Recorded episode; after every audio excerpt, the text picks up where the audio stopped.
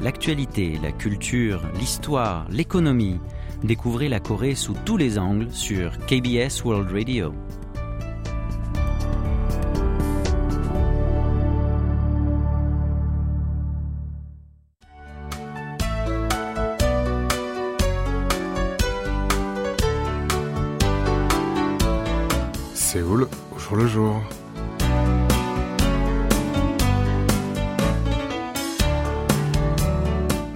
Bonjour à toutes et à tous et merci de nous rejoindre pour cette nouvelle édition de votre magazine de société Séoul au jour le jour.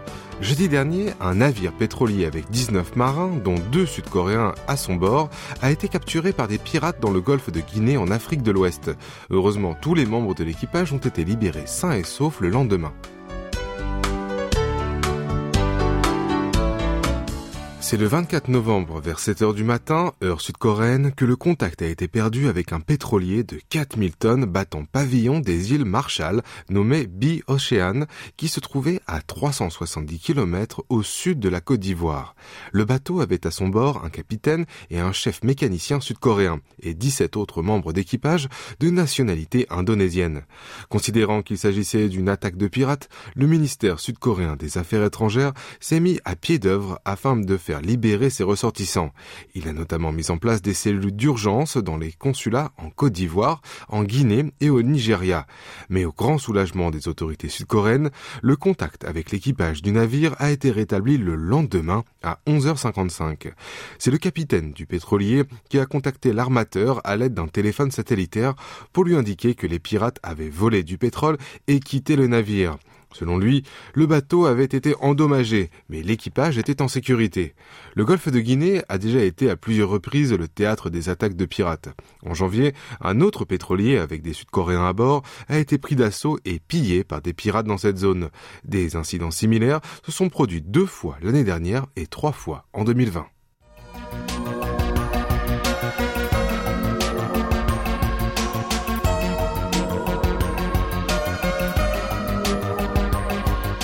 Le 17 novembre, quelques 500 000 jeunes sud-coréens ont passé le Sunung, l'examen national d'entrée à l'université. Jang Daun est l'un d'entre eux. Ingénieur de formation, ce trentenaire, qui travaillait dans une grande entreprise, a récemment démissionné, car il a décidé de reprendre ses études pour devenir vétérinaire. C'est un défi certes difficile, pourtant il est prêt à passer le Sunung autant de fois que nécessaire pour être admis dans une faculté de médecine vétérinaire.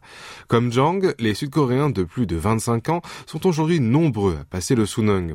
Lors de cet examen pour la rentrée 2023, seuls les deux tiers des candidats étaient des élèves de terminale. Le tiers restant étaient des candidats ayant déjà quitté le lycée. Mais ce ne sont pas forcément des redoublants. Une part non négligeable d'entre eux sont des personnes qui ont déjà un emploi et qui envisagent une reconversion professionnelle. Parmi les étudiants qui sont entrés à l'université en 2021, 8435 étaient âgés de 26 ans et plus, contre 3321 en 2016.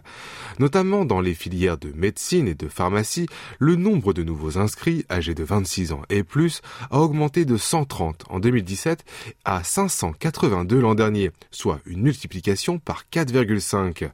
Parmi les raisons qui incitent ces gens à reprendre le chemin de l'université après une pause de plusieurs années, se trouve en tête l'incertitude à l'écart de l'avenir professionnel. Beaucoup de salariés ne bénéficient plus de la stabilité de l'emploi à vie comme dans le passé. Ils se demandent aussi s'ils sont rémunérés à leur juste valeur pour le travail qu'ils font. Alors ils décident de changer de carrière pour exercer des professions libérales comme notamment médecins, dentistes, vétérinaires ou pharmaciens qui leur permettent de travailler pour leur propre compte tout en leur conférant un certain prestige social. Par ailleurs, l'augmentation récente des effectifs de certaines filières universitaires invite aussi de plus en plus de salariés à tenter leur chance. Par exemple, pour la rentrée 2023, le nombre de places ouvertes en première année à l'université en médecine et en pharmacie a augmenté de près de 2000 dans l'ensemble du pays par rapport à la rentrée 2022. Et pour notre première pause musicale, je vous propose d'écouter une chanson de Gaho, Shijak ou Start Over.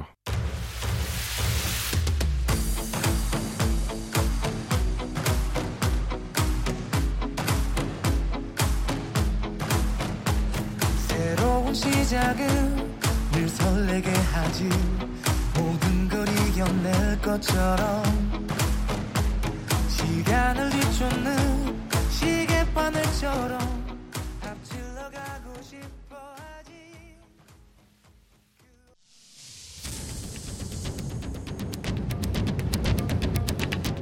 Vous avez aimé, vous avez détesté, vous avez adoré. Faites-nous part de vos réactions en nous écrivant à french.kbs.co.kr.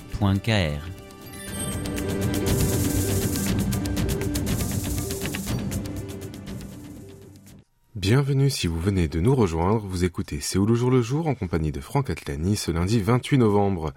Aujourd'hui, les robots autonomes sont largement utilisés dans les activités industrielles et quotidiennes, telles que la fabrication, l'agriculture, la logistique ou encore la restauration. Ces robots intelligents font désormais leur entrée dans les services de l'administration publique en Corée du Sud. Le 22 novembre, les employés de la mairie de Séoul ont accueilli leurs premiers collègues robots, du nom de Lobokwan, à savoir Lobo pour robot et Kwan pour officier en coréen. Dans l'administration publique sud-coréenne, les agents sont classés en neuf niveaux, le niveau 1 étant le plus élevé. Lobokwan est titulaire du- d'un grade appelé Jumukwan, qui correspond au niveau 6 ou 7 de l'échelle. Sa mission est de distribuer le courrier et les colis au personnel et de transmettre les documents en passant d'un service à l'autre dans l'enceinte de la mairie de Séoul. À l'instar de ses collègues humains, il porte lui aussi autour du cou une carte d'agent public délivrée par la ville de Séoul qui est devenue la première collectivité territoriale du pays à se doter d'un collaborateur robot en charge de la distribution et de la livraison. L'Obokwan mesure 117 cm et pèse 70 kg. Il ne ressemble pas à un être humain, mais à un cylindre blanc. Il est pourtant muni d'un bras et de deux tiroirs capables de contenir les documents ou les objets à livrer. Il est aussi équipé d'un pavé tactile permettant à ses utilisateurs de saisir la destination de livraison. Il roule sur quatre roues et sa vitesse de déplacement maximale est de 5,4 km heure. Mais il circule normalement à une vitesse de 1,8 km heure, soit une vitesse moyenne d'une personne qui marche. Son autonomie est de 15 heures pour une recharge de 8 heures. En outre, il est doté d'un capteur qui lui permet d'éviter de heurter les passants. Il peut même prendre l'ascenseur tout seul en appuyant sur le bouton d'appel avec son bras. Ainsi, contrairement par exemple au robot serveur qui travaille dans les restaurants, l'Obokwan peut effectuer des livraisons en montant ou descendant d'un étage à l'autre. Le bâtiment principal de la mairie de Séoul compte 5 niveaux en sous-sol et 13 étages en surface et abrite 58 services et 2000 employés. Les collaborateurs peuvent appeler l'Obokwan via une application smartphone dédiée. Ensuite, il suffit de mettre des documents ou des objets dans le tiroir du robot et de cliquer sur le pavé tactile, le nom du service auquel ceux-ci sont destinés. Il est également possible de suivre la livraison en temps réel sur l'application. Le, robot fonctionnaire commence sa journée à 10h et termine à 18h. Il effectue 8 à 10 livraisons par heure. Jusqu'à la fin de l'année, il sera accompagné d'un agent de sécurité pour réagir en cas d'imprévu. Heureusement, la première journée de travail de Lobokwan est- s'est déroulée sans accroc. Une fois qu'il aura maîtrisé sa mission, il se verra confier d'autres tâches par la ville de Séoul, comme par exemple recevoir et guider les visiteurs. Par ailleurs, la municipalité envisage d'accueillir dès l'année prochaine d'autres collaborateurs robots qui travailleront comme veilleurs de nuit.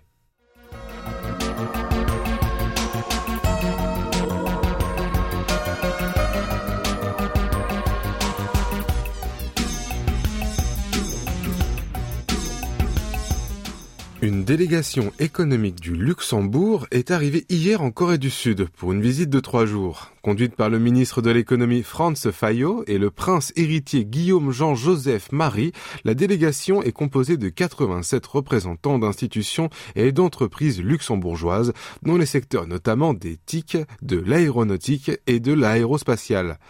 Cette visite organisée à l'occasion du 60e anniversaire de l'établissement des relations diplomatiques entre les deux pays a pour but de renforcer les liens politiques et économiques bilatéraux. Les représentants luxembourgeois souhaitent notamment promouvoir leur coopération avec la Corée du Sud dans les domaines de l'industrie aérospatiale, des start-up, des villes intelligentes et des technologies de l'environnement. Au cours de leur visite au pays du matin clair, le grand-duc héritier Guillaume et le ministre Fayot rencontreront plusieurs membres du gouvernement sud-coréen, dont notamment le ministre de l'Industrie et du Commerce extérieur, Lee Chang-yang, et la ministre des PME et des startups, Yang. En outre, Fayot prononcera un discours lors de la cérémonie d'ouverture du Korea Space Forum 2022. En marge de cet événement, un protocole d'accord relatif à la coopération dans le domaine de l'exploration et de l'utilisation de l'espace à des fins pacifiques sera signé entre le ministère sud-coréen des sciences et d'éthique et celui luxembourgeois de l'économie. Par ailleurs, la délégation luxembourgeoise se rendra au mémorial de la guerre de Corée à Séoul pour assister à la cérémonie d'inauguration d'une nouvelle usine de Rotarex à Asan dans la province de Chungcheong du Sud. Rotarex est une entreprise luxembourgeoise spécialisée dans la conception et la fabrication de produits et systèmes de contrôle du gaz. Les représentants participeront également au Forum d'affaires Corée du Sud Luxembourg. Fayot a souligné que les entreprises sud-coréennes sont nombreuses à se lancer sur le marché luxembourgeois et que les sociétés de son pays cherchent elles aussi à accroître leur présence en Corée du Sud. Selon lui, les deux nations sont des partenaires commerciaux solides et ont de nombreux points communs en tant que leaders de l'innovation dans les secteurs de la haute technologie et du numérique. Il a ajouté que les deux pays sont d'excellentes plateformes pour les entreprises qui cherchent à s'implanter ou à renforcer leur activité en Europe et en Asie du Nord-Est respectivement. Le Luxembourg, qui compte quelques 640 000 habitants, est le pays le plus riche du monde en termes de PIB par habitant, avec 135 000 dollars en 2021, selon les données du Fonds monétaire international. Et il est temps à présent de faire notre deuxième pause musicale. Voici une chanson de Yuna, Shigani Dipyongson ou Event Horizon.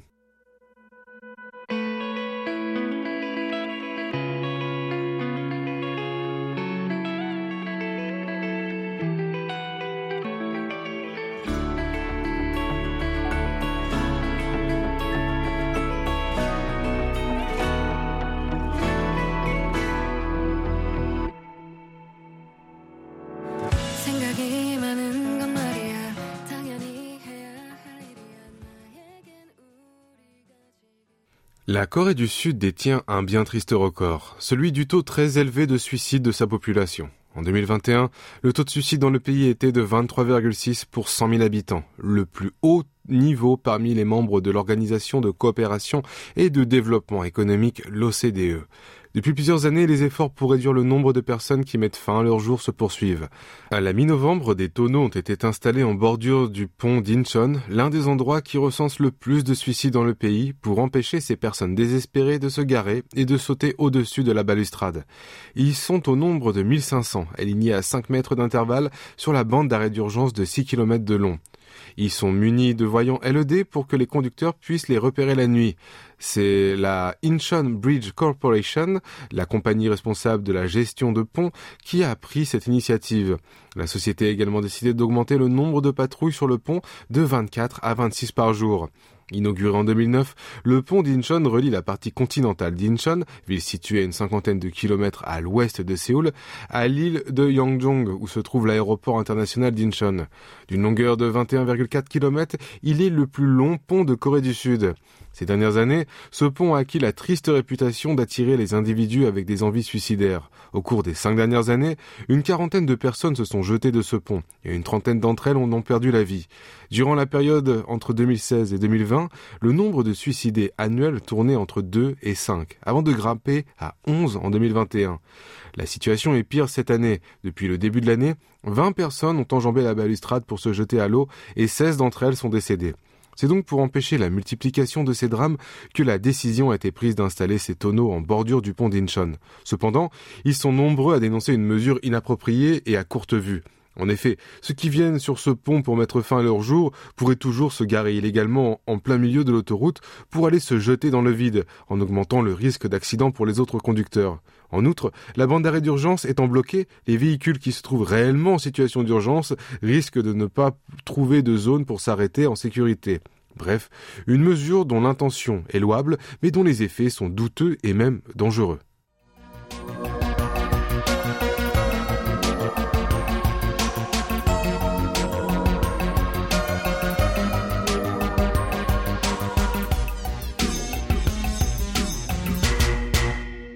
Le Le 22 novembre, c'était le jour du Sosol, qui signifie littéralement petite neige. C'est la 20e des 24 périodes saisonnières de l'année appelée Jolgi en coréen.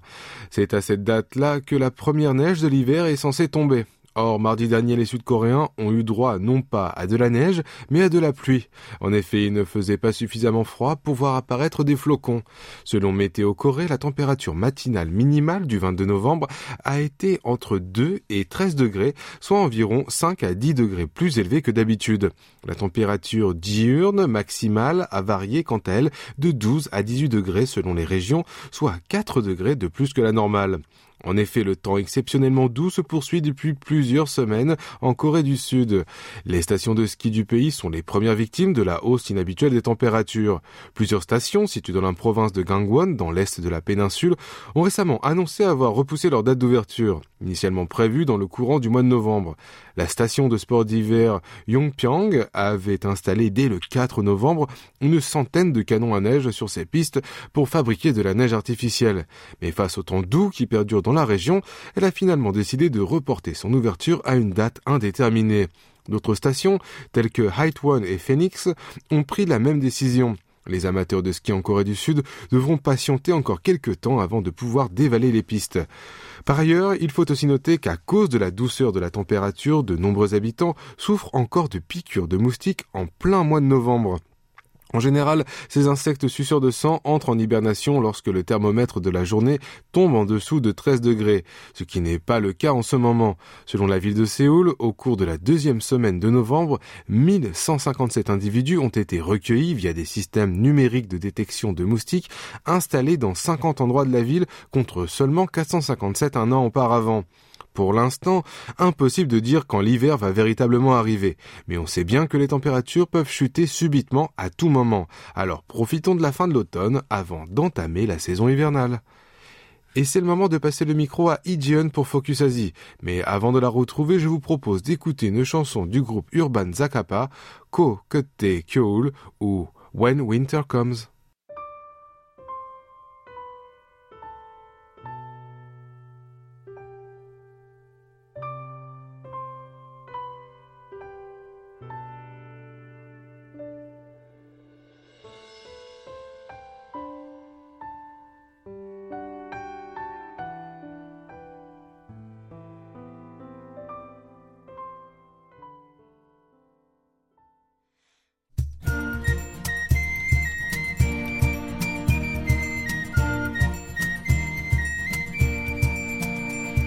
Bonjour, bienvenue dans ce nouveau numéro de Focus Asie. Voici notre première nouvelle. Les médias chinois rapportent que Live, la mascotte officielle de la Coupe du Monde au Qatar, vient de Dongguan dans la province de Guangdong en Chine. Live est un personnage qui représente en kéfier la coiffe traditionnelle arabe. Son nom signifie joueur super doué. Mais plusieurs journaux chinois soulignent qu'il a été conçu en Chine du fait qu'une usine à Dongguan s'est chargée du design, de la fabrication et de l'exportation de la mascotte. C'est probablement pour faire la promotion de l'industrie textile de l'Empire du Milieu. De plus, un Chinois a déposé une demande d'enregistrement pour obtenir le droit de marque sur Live. Si elle est acceptée, cette personne pourra bénéficier de tous les droits juridiques et des profits relatifs.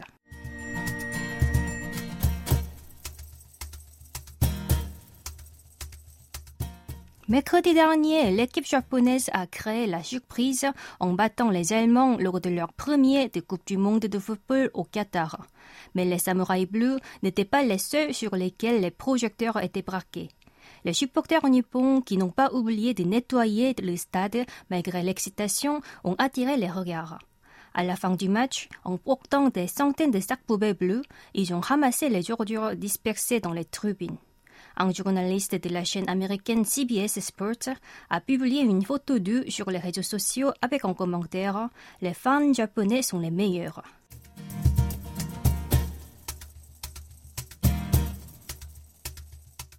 Au Bangladesh, une bannière de, drapeau sud-coréen de 3,2 km de long a récemment été déployée sur un pont qui relie deux villages de Vanjarampur.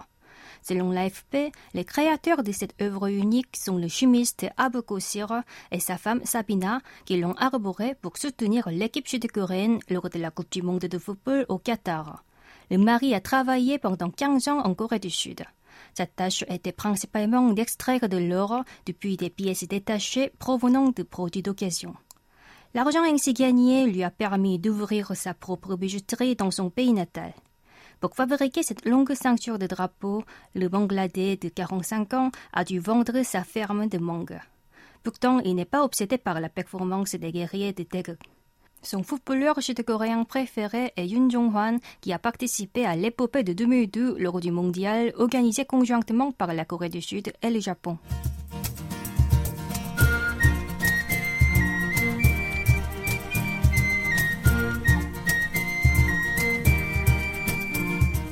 Un Hongkongais qui a remercié la Corée du Sud d'avoir diffusé une chanson de manifestation pro-démocratie lors d'un match de rugby a été arrêté la semaine dernière par la police. Selon le journal South China Morning Post, les forces de l'ordre hongkongaises ont accusé l'homme de 42 ans de sédition. L'histoire remonte au 13 novembre où s'est tenue à Incheon une rencontre du championnat d'Asie de rugby à 7 opposant la Corée du Sud à Hong Kong. À la place de l'hymne national chinois, la marche des volontaires, le chant démocratique Glory de Hong Kong a retenti dans le stade.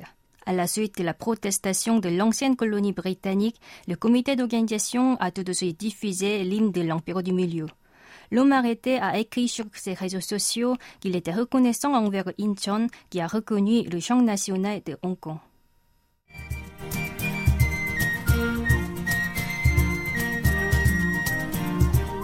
En 2035, Taïwan dépassera la Corée du Sud et deviendra le pays avec le taux de fécondité le plus bas. C'est ce qu'indique un rapport du Conseil national de développement de l'État insulaire publié à la fin du mois dernier. Selon le document, le nombre moyen d'enfants par femme devrait atteindre 1,12 à Taïwan contre 1,18 en Corée du Sud dans 13 ans. Le chiffre était de 0,98 l'an dernier et devrait reculer à 0,89 cette année. La raison, la coutume d'éviter d'avoir des enfants lors des années du tigre selon l'horoscope oriental. La dénatalité est liée à plusieurs facteurs, notamment économiques, difficiles à résoudre à court terme. Les prix immobiliers continuent à augmenter alors que les salaires des citoyens marquent le pas et il est difficile d'élever un enfant tout en menant une vie professionnelle.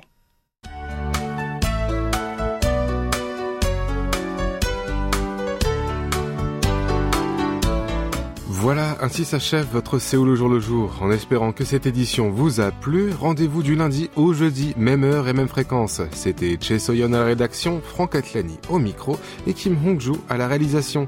Merci de nous avoir suivis et je vous souhaite une excellente semaine.